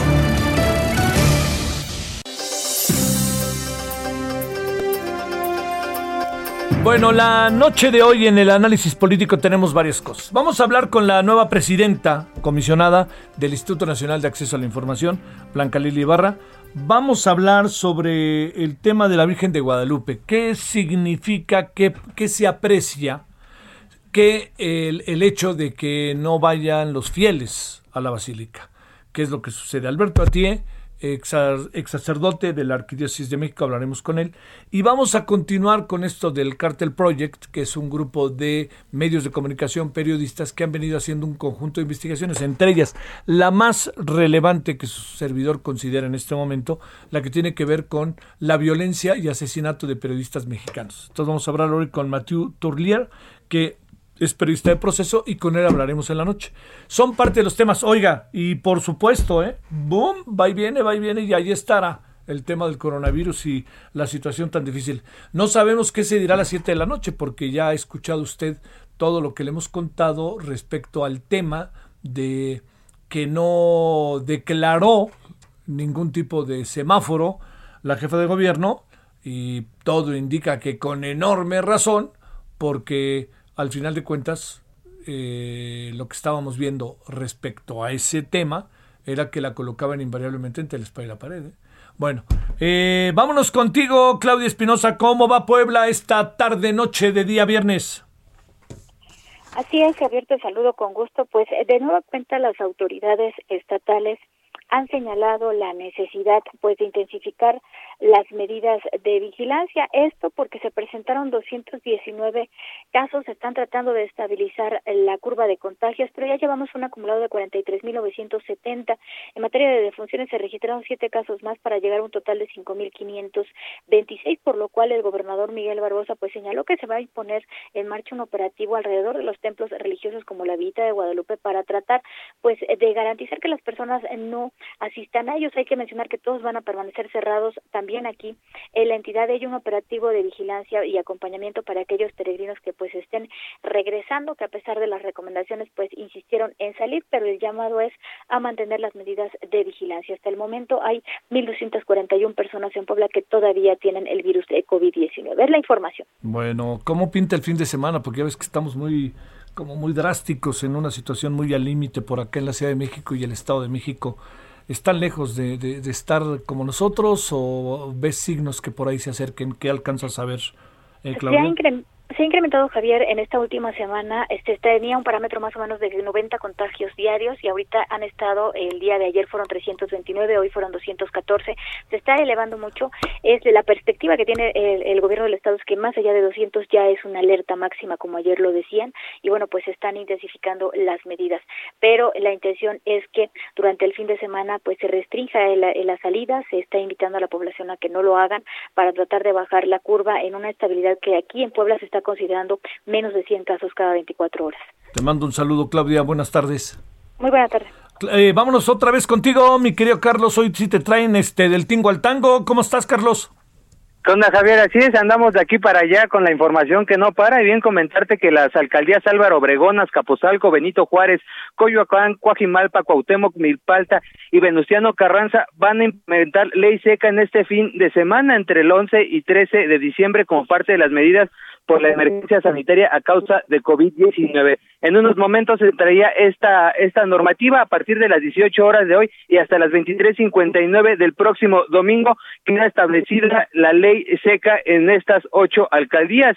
¿Y en qué consiste esta ley seca? Bueno, se suspenden las actividades relacionadas con la venta de bebidas alcohólicas en todas sus graduaciones en los establecimientos mercantiles en las demarcaciones que operen como vinaterías, tiendas de abarrotes, supermercados con licencia para venta de vinos y licores. En caso de no acatar, tendrán que eh, eh, acceder a una sanción establecida en la ley de cultura cívica. Recordemos que hace un mes la jefa de gobierno anunciaba que iban a hacer bloques de ocho alcaldías que iban a estar intercambiando ley seca cada fin de semana. En esta ocasión les tocó a estas ocho alcaldías que te repito, Javier, se trata de Álvaro Obregón, Azcapotzalco, Benito Juárez, Coyoacán, Pajimalpa, Cuauhtémoc, Milpalta y Venustiano Carranza, las que se van a van a estar en ley seca, Javier, y también comentarte por otro lado que lamentablemente una persona perdió la vida a causa de los arrancones. Y es que ayer por la noche en el eje central Lázaro Cárdenas Vía radio se informó al personal en campo que había un percance vehicular entre las calles de Doctor Arte y Doctor Balmis en la colonia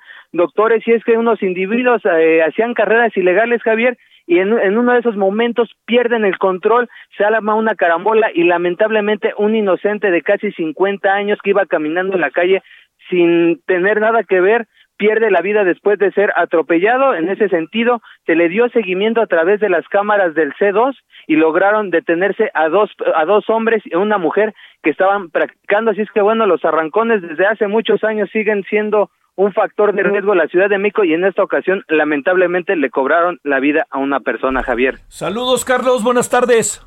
Hasta luego, buen fin de semana, Javier. Para ti, eh, buen fin de semana, gracias, Carlos, que lo han tenido muy, muy movido.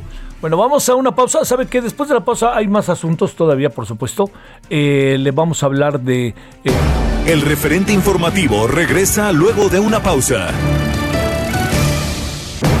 Estamos de regreso con el referente informativo. Amigos del referente informativo, estamos aquí, claro que sí, para platicar sobre el rejuvenecimiento. ¿A quién no le gusta sentirse bien, estar contentos, verse al espejo y decir, wow, si está funcionando lo que me estoy tomando? Pausas. Moni, se ve que tú te lo estás tomando porque te ves espectacular. A mis 80 años. Ay, imagínate. Entonces marque en este momento al 800 2305 mil. Porque aquí lo importante es cómo nos interesa vernos y sentirnos bien, vernos jóvenes, pero no solo es importante las arruguitas y las manchitas sino también cómo estamos por dentro. Y aquí lo que buscamos es estar bien de adentro hacia afuera. Y ya llegó a México este famoso tratamiento suizo antivejez, que es una potente bomba de antioxidantes que promueve un rejuvenecimiento, como decimos, de adentro hacia afuera y que va a retrasar este proceso de envejecimiento. Y no solo se va a ver más joven, más guapa, sino también va a tener muchísimo más energía, ya no va a tener marcas del tiempo, su organismo va a estar al 100%, todos sus órganos y tejidos van a funcionar muchísimo mejor y se va a sentir usted con mucha vitalidad, vitalidad de quinceañera. Y nosotros estamos en el gran fin de año y no traemos descuentos, Moni. Nosotros traemos regalos, los oh. queremos consentir. Así que marquen en este momento al 800 2305 mil, 800 2305 mil o puede visitar también granfin.mx y hoy se va a llevar completamente gratis. Este famoso tratamiento suizo antivejez solo tiene que pagar los gastos de manejo y envío. Nada más, marquen en este momento al 800 2305 mil, también va a aprovechar porque como pues nada más se va a quedar en su casita, no va a gastar gasolina, estacionamientos y se va a cuidar en casa. claro que sí. Señora, señor, olvídese de las manchitas, dígale bye bye a las arrugas, va a limpiar su sangre, va a lucir 10 años más joven, solo tiene que marcar al 800 2305 mil y marcando en ese momento se lo lleva totalmente gratis, se lo paga gastos de manejo y envío, Nada Más. Nada más. 800 2305 mil, recuerde bien esta terminación, ¿no, Pau? Así es. Es importante. Y a tener ese rejuvenecimiento de adentro hacia afuera y vernos como pausas o Como tú, por favor. Ay, muchas thank yous. Pues bueno, ahí ustedes ya nos verán. Gracias, Pau. Gracias a ti. Continuamos. Solórzano, el referente informativo. Buenos Aires, mi Buenos Aires querido.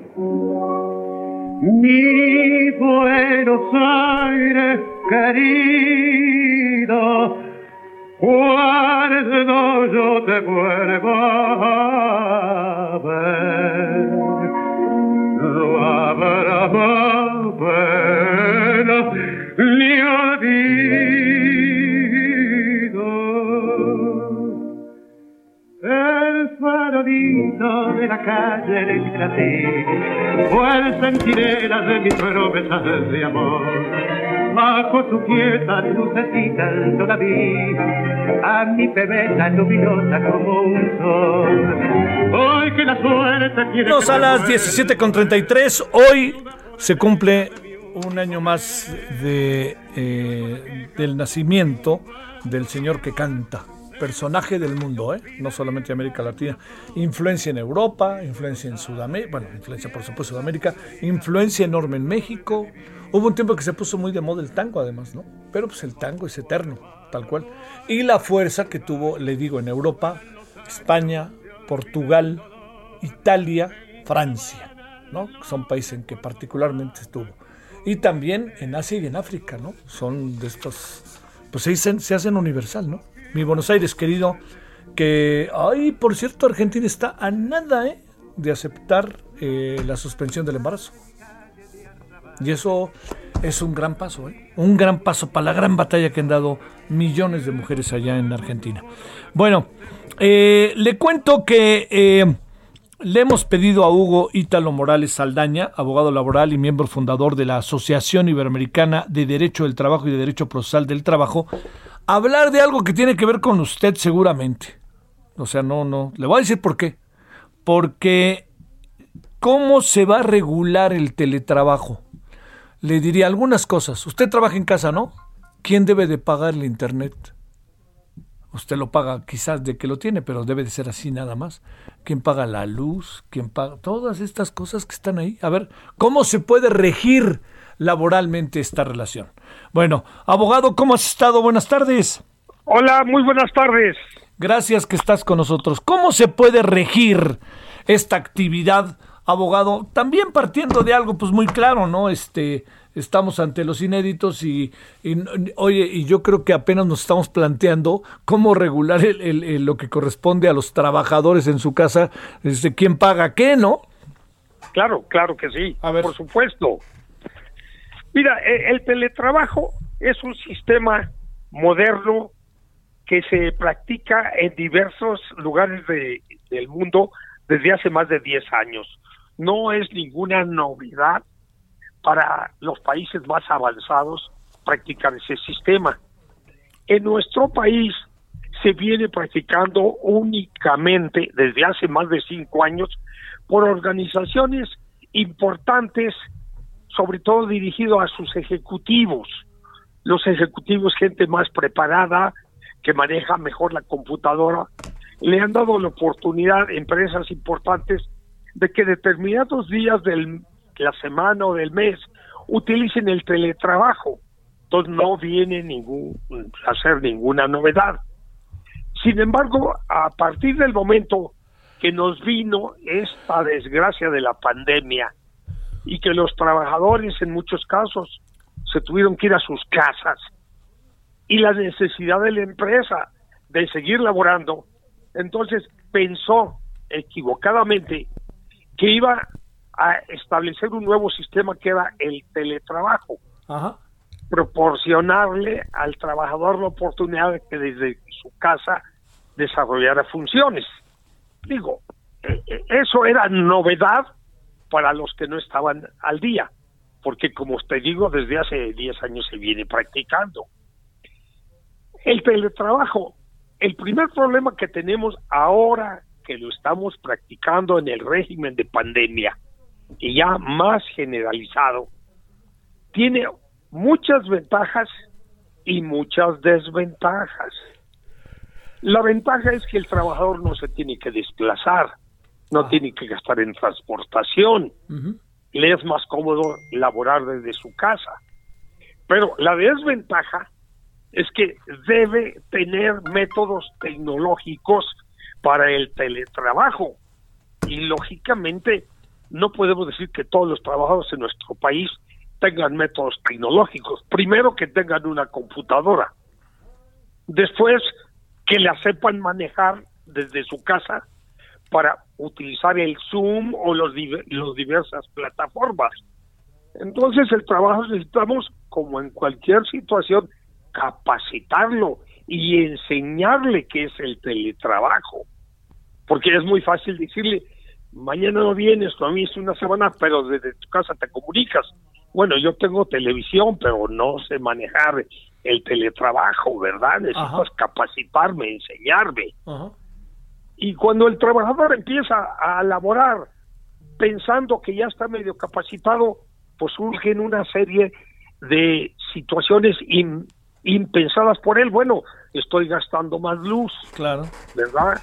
Estoy utilizando herramientas de trabajo de mi propiedad. A veces me falla el sistema porque mi elemento tecnológico no es moderno. Entonces, el patrón empieza a pensar, bueno, pues, ¿qué, hago con este sistema? ¿Quién está violando? ¿El trabajador que no está las, haciendo las cosas correctamente? ¿O yo que no lo estoy capacitando o no le estoy dando los elementos de trabajo consecuentes, ¿verdad?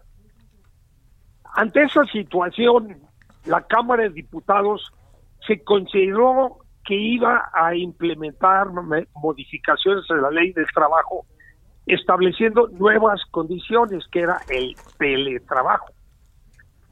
Una, hay como cinco, seis, siete iniciativas muy interesantes. La que en este momento se está discutiendo es la que proporciona Dulce María Sauri y Julieta Macías Rábago. Pero, pero hay muchísimas iniciativas, hay como 10 iniciativas. El problema de implementar los sistemas desde la Cámara de Diputados es que no se asesoran por personas que sepan manejar la tecnología y la capacitación para decirle lo que se requiere, ni les indican cuáles son las leyes laborales que deben realizar. Entonces, esta iniciativa yo sí la aplaudo, ¿eh? me parece muy bien tiene muchísimas irregularidades, pero considero que poco a poco se van a ir mejorando. Oye, abogado, ¿dónde meterías el diente? A ver, ¿en dónde podríamos entrar? Muy en el corto plazo, porque por lo menos, oye, por lo menos, abogado, presumo que estaremos bajo lo mismo al menos un año más, ¿eh? No, no, no, no. Fíjate que ahí sí incurrimos en un error ya vamos a estar en el en el teletrabajo en el futuro. Claro, sí, ya, ya es un sistema permanente para el futuro. Nada más que no en todas las empresas se pueden implementar, lógicamente. Las empresas donde trabajan con bandas de, de, de, labores y, y, donde es necesario que estén presentes, pues el trabajo, el teletrabajo no funciona. En oficinas y situaciones de esa naturaleza, sí puede funcionar, ¿verdad?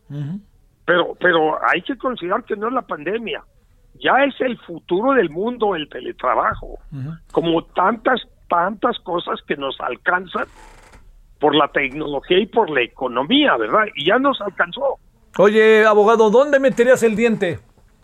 Mira, yo lo primero que digo es que sería conveniente que las diputadas pues tuvieron un poquito más de vigilancia en su redacción. Porque en primer término, cuando hablan de la modalidad en el sistema, en tres hojas hablan 20 veces el vocablo modalidad. Lo repiten. O sea, pues hay que tener un poquito cuidado en la redacción, ¿verdad? Está repitiendo en tres hojas modalidad y modalidad y modalidad. Pues como que falta un poquito ¿verdad?, de conocimientos en materia de redacción. Ahora, hay contradicciones.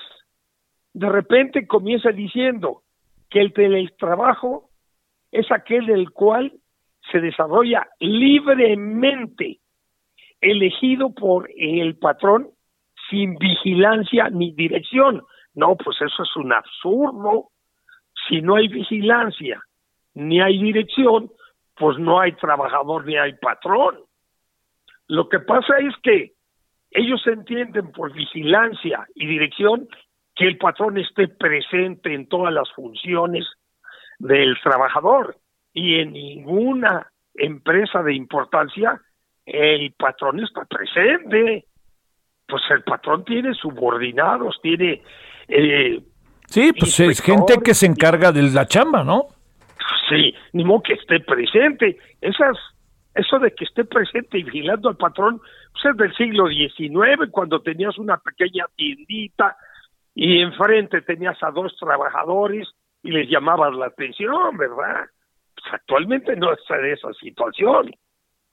Y más adelante incurre en la contradicción diciendo que el patrón vigilará y supervisará los trabajos que desarrolle el trabajador desde su domicilio. Entonces decimos, bueno, ¿en qué quedamos?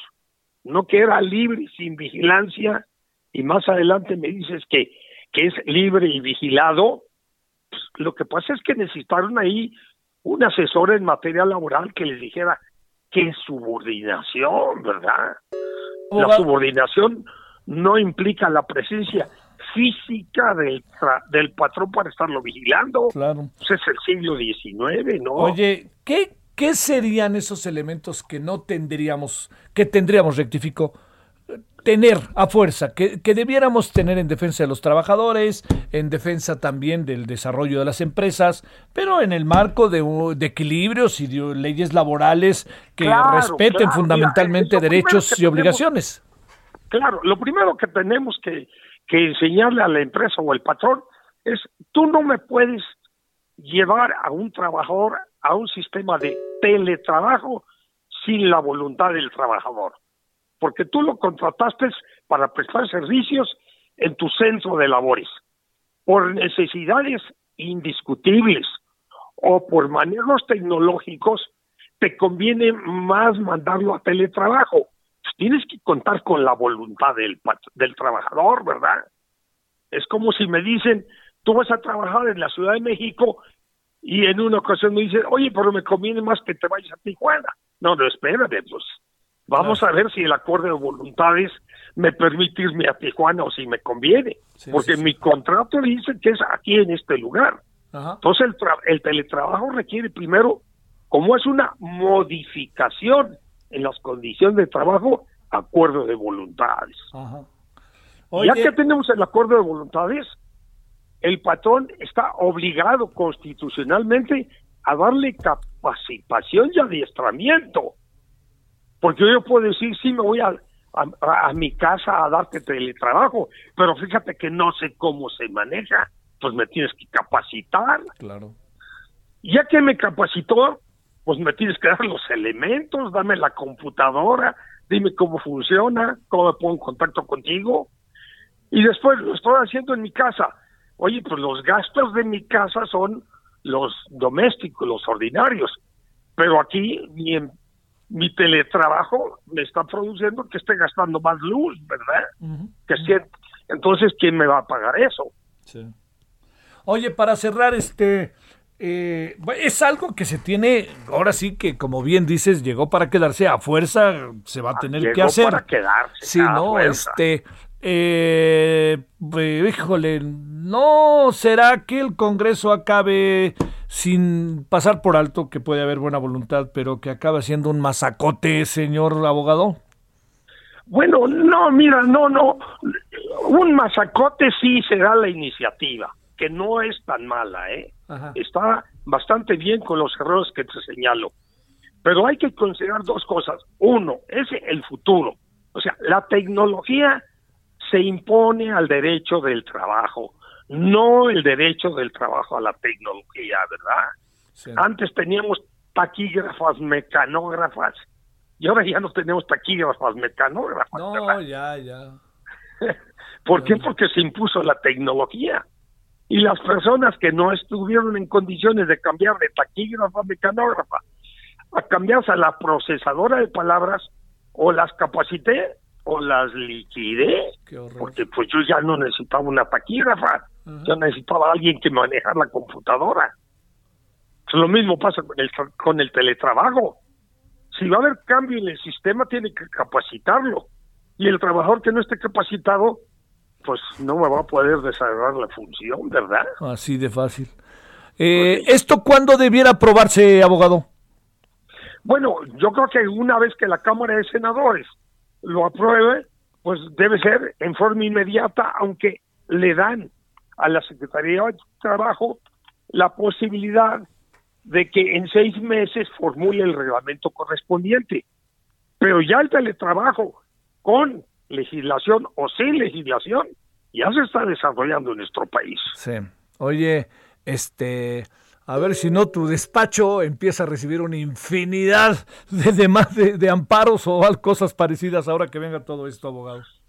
Bueno, nosotros tenemos formulado muchísimos documentos ya y lo primero que hemos hecho es modificar los contratos colectivos, modificar los reglamentos, los contratos individuales y decirles a las empresas, oye, no hagas cambios sin la autorización del trabajador, ni sin la capacitación del trabajador, ni sin darle los elementos de trabajo, ¿eh?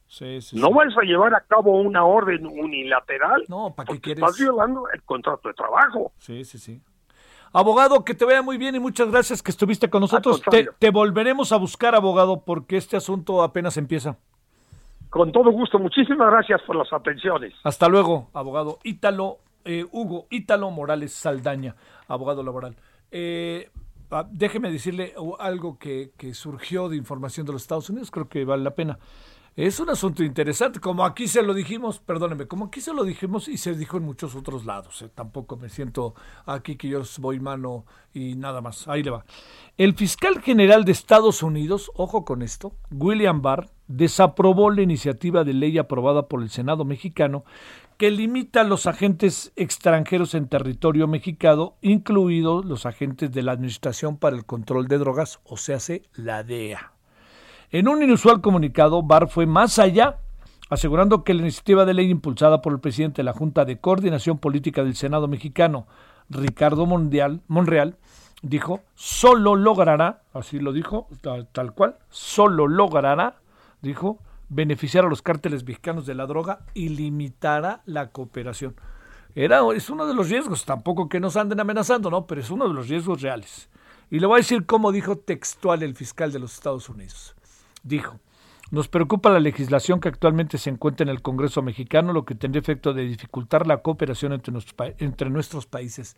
Esto haría menos seguros a los ciudadanos de México y Estados Unidos. Lo que le dije ahorita fue textual. La aprobación de esta legislación, dice el señor William Barr, fiscal de los Estados Unidos, la aprobación de esta legislación solo puede beneficiar a las violentas organizaciones criminales eh, organizaciones criminales, transnacionales y otros criminales contra los que estamos luchando conjuntamente. Bueno, ahí está. Este, Barr mencionó la decisión de noviembre pasado por parte de la administración de Trump de desestimar los cargos contra el señor Cienfuegos. Como siempre, nuestra cooperación se da dentro del marco de larga data, diseñado para abordar de manera conjunta nuestros desafíos compartidos. Por eso, por ejemplo, Estados Unidos recientemente devolvió al señor Cienfuegos el Departamento de Justicia está comprometido a trabajar con México para combatir a los criminales. Y bueno, todo esto, pues este, como era de esperarse, Estados Unidos iba, tarde que temprano, a reaccionar. Bueno, vámonos a, para terminar, si le parece, Francisco Nieto, cuéntanos para ir cerrando. ¿Qué tal, Javier? Buenas tardes. Hoy el presidente Andrés Manuel López Obrador confirmó que sí se negocia con accionistas de la empresa Altos Hornos de México regresar a la federación 200 millones de dólares, esto como parte de la compra de la planta de chatarra de fertilizantes. Los 200 millones de dólares que podrían ser regresados en pagos en un plazo que no rebase el año 2024 serán utilizados para la compra de la vacuna contra el COVID-19 y para fortalecer el sistema de salud. En la mañanera también el presidente informó que sí, que ya fueron aprobados los trámites de extradición del principal accionista de Altos Hornos de México, eh, Alonso Ancira, por lo que le corresponderá a la Fiscalía y a los jueces determinar el futuro de este empresario. Explicó que estos accionistas pidieron plazo para pagar esta sobreventa, pero aclaró que no rebasará el 2024, por lo que podrían estar considerando cuatro pagos anuales más intereses. En ese sentido, dijo que se podría llegar a un acuerdo de plazos pero al gobierno le interesa mucho la reparación del, del daño, aunque también es importante castigar a los responsables. Y en la mañanera también pasó algo, eh, eh, pues digamos que, eh, que llamó mucho la atención, fue este tema de la liberación de Rafael Méndez Valenzuela, un joven que es hijo de una periodista de Sinaloa, de, de Judith eh, Valenzuela, luego de la intervención directa del presidente y del presidente también de la Suprema Corte de Arturo Saldívar, pues fue liberado este joven en la madrugada de hoy. Eh, este joven, este el presidente, pues anunció que eh, se ponían se ponía en libertad luego de que se le violaron sus derechos y que hayan intercedido por él y bueno pues fue un momento emotivo en la mañanera de hoy y, bueno, pues este este joven que sí que estuvo 13 años en la cárcel y que ya había pagado su condena y que seguía en la cárcel, pues ya está libre y ya está con la periodista Judith Valenzuela. Eh, Gracias, Francisco. Buenas tardes. Buenas tardes. Bueno, a ver, dos asuntos. El primero es, el presidente dijo que ya viene la extradición de Alfonso Ancira. Eh, a ver, son las ocho columnas hoy de la jornada. ¿El presidente cómo se enteró? ¿Y cómo se enteró la jornada? O sea, es un asunto de la fiscalía que es autónoma, ¿no? Pero bueno, supongo que tiene sus fuentes y así salió, pero pensaría. Bueno, y segundo, eh, si usted quiere seguir las transmisiones sobre la misa que se va a llevar efecto en la Guadalupana, le voy a dar la, la línea para que usted lo siga, ¿no? La dirección www.virgendeguadalupe.org.mx. Si usted entra ahí, directito la puede ver. Bueno, vámonos, eh, este, en la noche ya le dije, ¿no? Vamos a hablar del INAI, vamos a hablar de este Cartel Project, que es un, grupo de medios y de periodistas que están investigando diferentes cosas. Estamos en el caso de los periodistas mexicanos. Eh, vamos a hablar de la, de la Virgen de Guadalupe, el hecho de que no vayan los fieles, qué puede pasar, qué puede suceder con eh, vamos a hablar con Alberto Atié y es parte de lo que tenemos. Bueno, oiga, yo le deseo buena tarde, todavía hay tarde, todavía hay tiempo, pero por favor cuídese mucho, cuídese el fin de semana, pero antes tiene una cita a las 9, ojalá nos acompañe. Adiós.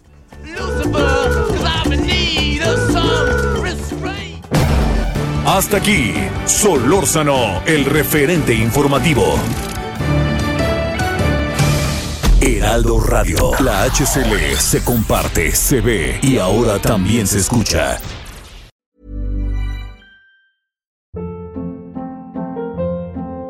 Hold up. What was that? Boring. No flavor. That was as bad as those leftovers you ate all week. Kiki Palmer here, and it's time to say hello to something fresh and guilt-free. Hello Fresh. Jazz up dinner with pecan-crusted chicken or garlic butter shrimp scampi. Now that's music to my mouth. Hello Fresh. Let's get this dinner party started. Discover all the delicious possibilities at hellofresh.com.